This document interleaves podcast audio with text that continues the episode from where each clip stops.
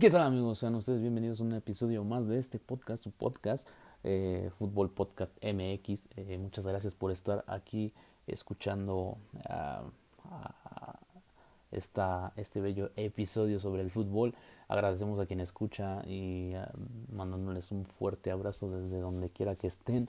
Buenos días, buenas noches, buenas tardes o la hora que ustedes estén y muchas gracias por escuchar este podcast. Eh, recuerden eh, compartir este episodio con sus compas si les gusta eh, el contenido. y bueno, también pueden seguirnos a través de, de Spotify. Bueno, vamos rápido con el capítulo de hoy. Vamos a revisar lo que fue la fecha FIFA pasada de cara al Mundial de Qatar 2022 por parte de la selección mexicana, que fueron sus encuentros Perú, y Colombia, así respectivamente en ese orden, se enfrentaron. Bueno, no estuvo no estuvo muy buena esa esta esta fecha FIFA, ¿eh?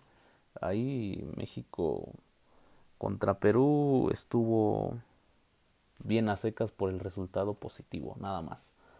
Y contra Colombia muchas cosas que rescatar, muchas cosas que este corregir, mucho mucho planteamiento que que, que corregir porque pues estuvo muy estuvo muy difícil esa, eh, esa ese partido no bueno pero revisando contra Perú contra Perú Martino salió con un 4-3-3 con Guillermo Ochoa en la, en la puerta eh, la pareja de centrales fueron Moreno Montes Gallardo por la banda de la izquierda y Kevin Álvarez por derecha Charlie Rodríguez acompañó a Edson Álvarez y Chávez estuvo acompañando también a Edson Álvarez, el futbolista de el Ajax.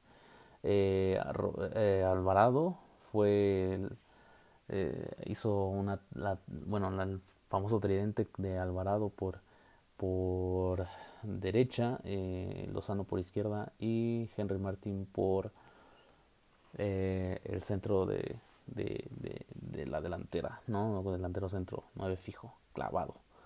Bueno, en este partido eh, el, el, el, marcador fue de 1-0, jugada fortuita a balón parado, eh, la pelota parada eh, en este caso, en este partido fue, fue a favor de, de, de, la selección mexicana y, y bueno, el partido contra Perú pues estuvo pues entre comillas bueno por el resultado más no por el planteamiento ni por el funcionamiento. En este partido se mostraron muchas carencias defensivas al igual que en el medio campo ah, estuvo un poco eh, distante al como siempre no hay conexión eh, en los últimos partidos no hay conexión entre el entre el medio campo y, la defensa medio campo ofensivo porque pues no hay una generación de fútbol eh, Martino debería de estar preocupado por el funcionamiento de, de su selección en estos momentos por la escasa creación de fútbol y, la escasa eh, el, el, nulo mediocampo que, que ejerce dentro de la cancha. Edson Álvarez trata de absorber todo el juego a través de la, del mediocampo, dando pasos de salida y también recuperando balones y haciendo eh, creación de fútbol eh, vive un buen momento con el Ajax, pero no es todo el medio campo. O sea, todo el medio campo se reduce a un, solo nombre que es Edson Álvarez.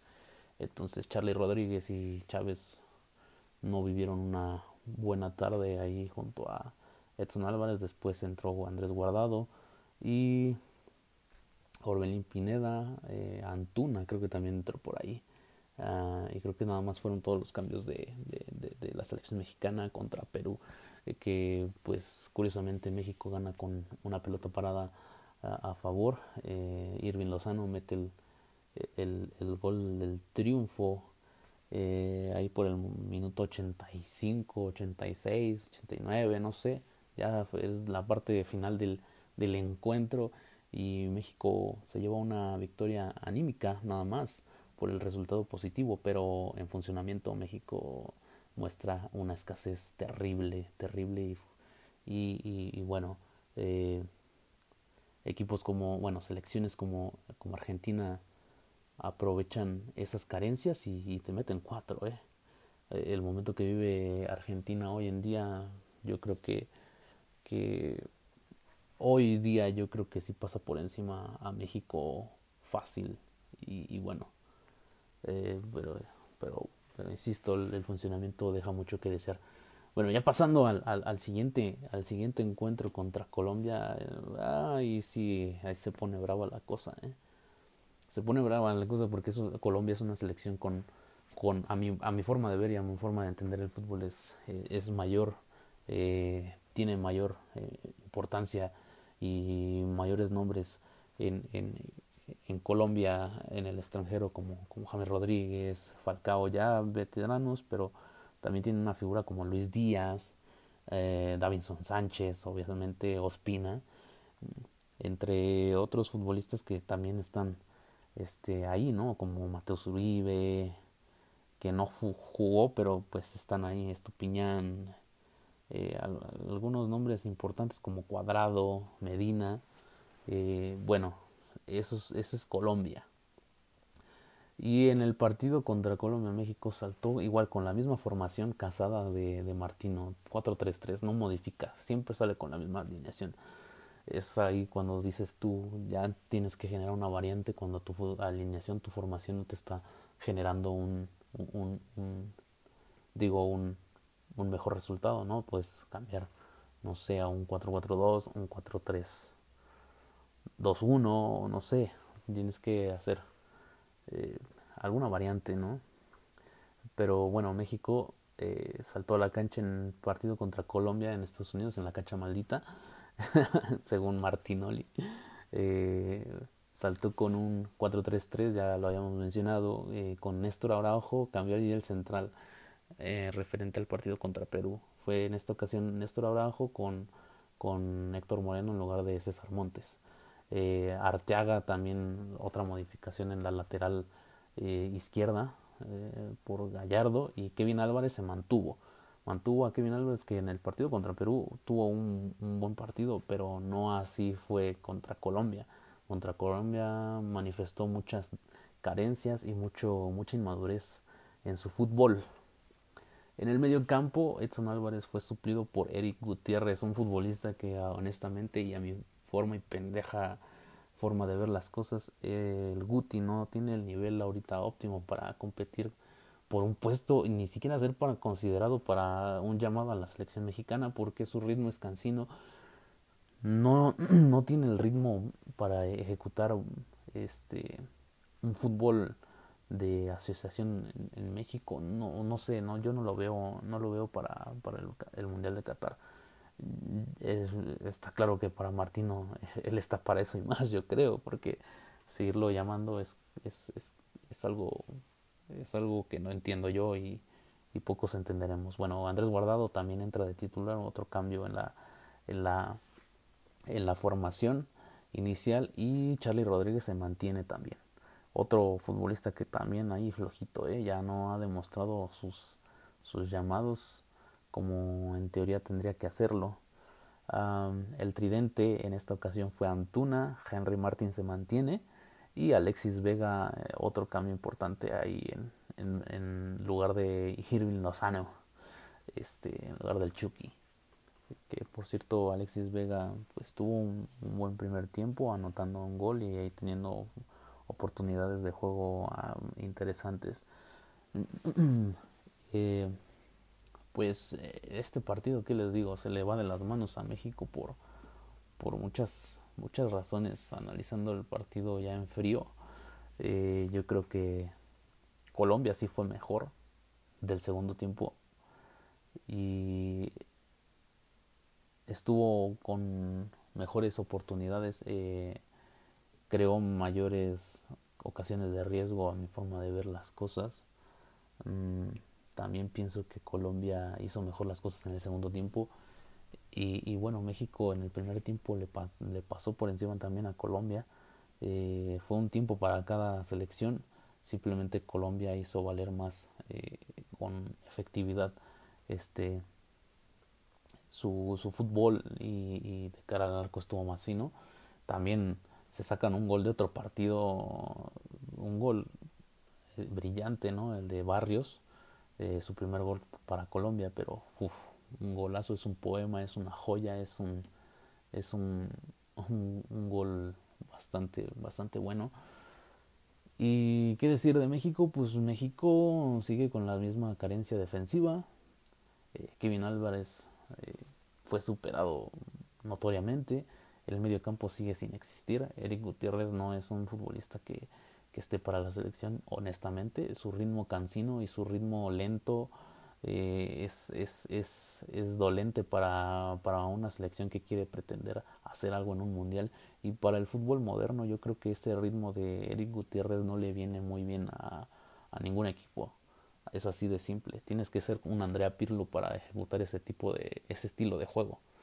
Es, así, ¿no? No, todo no todos los futbolistas tienen, tienen la capacidad como Andrea Pirlo para llevar ese ritmo. Y Eric Gutiérrez, eso es lo que yo pienso que debería de mejorar eh, tendría que ser más, más intenso en sus entrenamientos, no sé, debe de haber algún asesor, tiene que, yo contrataría un preparador físico personal que me diga y me ponga a tono porque, digo, se nota que, que tiene muchas carencias eh, en cuanto a intensidad.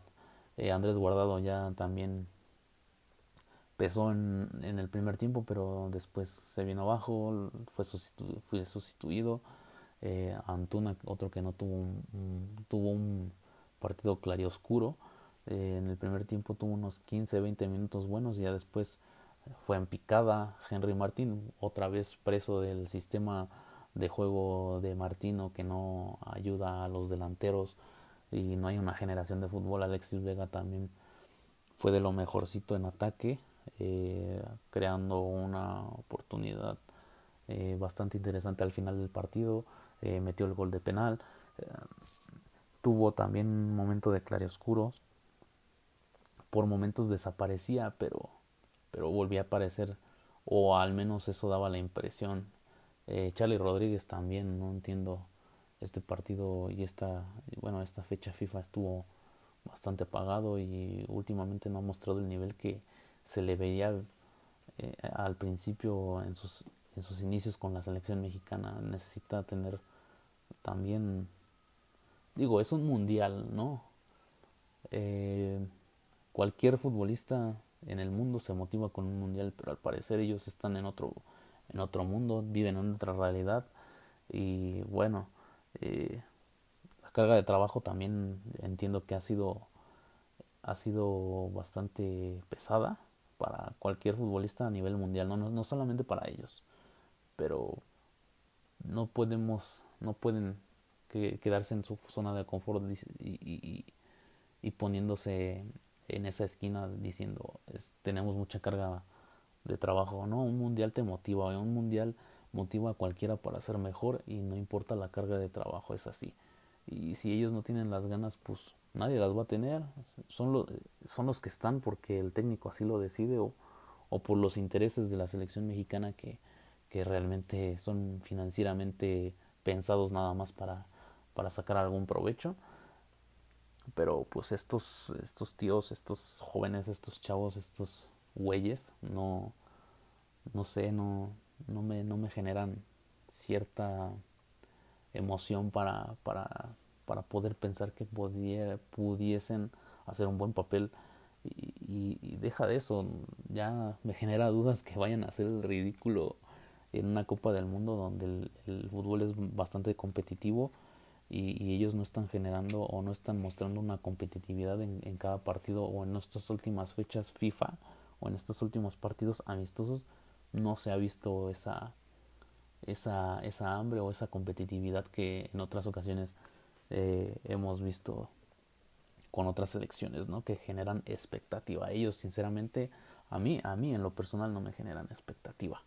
Pero así ha sido la, la, la, fecha FIFA anterior. Perú y Colombia te dejan mucha, mucha, mucha, mucha, mucha, mucha, mucha experiencia y mucha, mucha, mucha, mucho que pensar.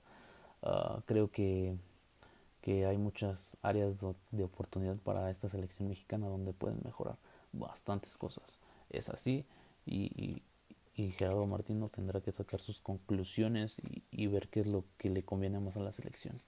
Es obvio que se habla mucho de la delantera, pero el problema no es la delantera, sino el parado táctico, la, la, creación del fútbol, las variantes, el, el mensaje y el trabajo del entrenador también tiene que ser los, la justificación de los llamados, no entiendo cuál sea la justificación de los llamados, decía Saga y muchos seleccionados mexicanos que en su momento vistieron la casaca de la selección, como Jorge Campos, Sague, etcétera, el Matador, incluso eh, futbolistas que, que tienen una historia eh, interesante con la selección mexicana, que, que pues, antes se partían la madre y estoy de acuerdo en eso. Antes tenías que partir la madre para llegar a la selección mayor y ahora creo que jugando en un club ya tienes tu llamado a, la selección y hasta de titular, ¿no? Eh, ejemplos hay muchos y, ejemplos en los últimos tiempos hay, son bastantes. Eh, ser la cara del, de la publicidad en la selección mexicana te, te, te garantiza una titularidad y no, y no el momento que, que vivas. Es, es, es así y, y, tristemente o penosamente eh, México no va a llegar nada así en lo deportivo si se prioriza lo, lo económico. Tal vez si se conjugaran ambas, ambas cuestiones, pues podría haber un modelo de, de selección más, más interesante y más competitivo y, te genera más. El ganar siempre te va a generar más ganancias que, que el ser una selección mediana, ¿no? Está Argentina, está, están otros otros países que son que son económicamente de países menor eh, menores a, a, grandes potencias como Estados Unidos y así. Pero en el fútbol pues cambia la cosa no eh, pero México no, no, no, no se enfoca a crecer deportivamente sino sino a, a, priorizar el negocio. Y eso es lo que también perjudica mucho el desarrollo en el fútbol mexicano. Se ha hablado mucho de esto, no soy la primera persona, no soy alguien que está descubriendo el fuego en el fútbol, es, es así, pero, pero es, mi, es mi punto de vista y como veo las cosas, México va a valer madre en, en, en, Qatar 2022 y, y, dudo mucho que pueda pasar a la siguiente ronda con una, con una Polonia que pues no es una selección élite, no es una selección top, pero pues compite compite mucho con un centro delantero de talla internacional, de élite, un centro delantero top. y pues México no tiene un jugador futbolista top en ninguna liga de Europa, o sea, no, no vengamos a, creer que somos, somos una selección que pueda competir con una selección de élite porque no es así y en este momento muchísimo menos. Si antes teníamos un jugador este élite como Rafa Márquez, a hoy no tenemos, al día de hoy no tenemos un futbolista que pueda considerarse élite. Eh, Irving Lozano en, en Napoli es un futbolista importante, pero no ha demostrado ser un, futbolista de, de, talla mundial eh, a lo que va en Napoli. Le ha costado y le ha costado bastante. Edson Álvarez yo creo que es el, es el futbolista que va encaminado a, a posiblemente llegar a, a ser un futbolista de élite pero todavía no está listo, necesita madurar ciertas cosas, necesita pulir ciertas situaciones, necesita tener, eh, tener analizar su fútbol y, mejorar en, en, en, algunas cuestiones tanto físicas como, como futbolísticas y, y, bueno tácticas. Pero es un futbolista que tiene que tiene una es una larga trayectoria para, para pulir cosas y para hacer, un, hacer una carrera importante en el viejo continente a nivel mundial. Esperaremos a ver qué pasa en, el mundial para él porque se habla de en equipos eh, como Chelsea y Manchester United que estaban interesados en él. Ya veremos cómo termina el mundial y si aún siguen interesados en, el, en el futbolista mexicano. Pero bueno, esto ha sido todo por el día de hoy en este episodio. Muchísimas gracias a ustedes que están hasta, que han llegado hasta este punto y muchas gracias por escuchar mi opinión. Eh, ustedes tendrán su propia opinión y, y, pues veremos cómo se desenvuelven las siguientes eh, fechas FIFA para, para la selección mexicana, que ya quedan pocas, que la concentración para el mundial va a ser menor. Entonces tendremos mucha tela de donde cortar cuando estemos en el mundial. Esperemos crear más contenido para ustedes y hacer más episodios, más podcast para, para el Mundial de Qatar 2022. Y por lo pronto yo les agradezco a que me hayan escuchado. Muchas gracias y bye bye.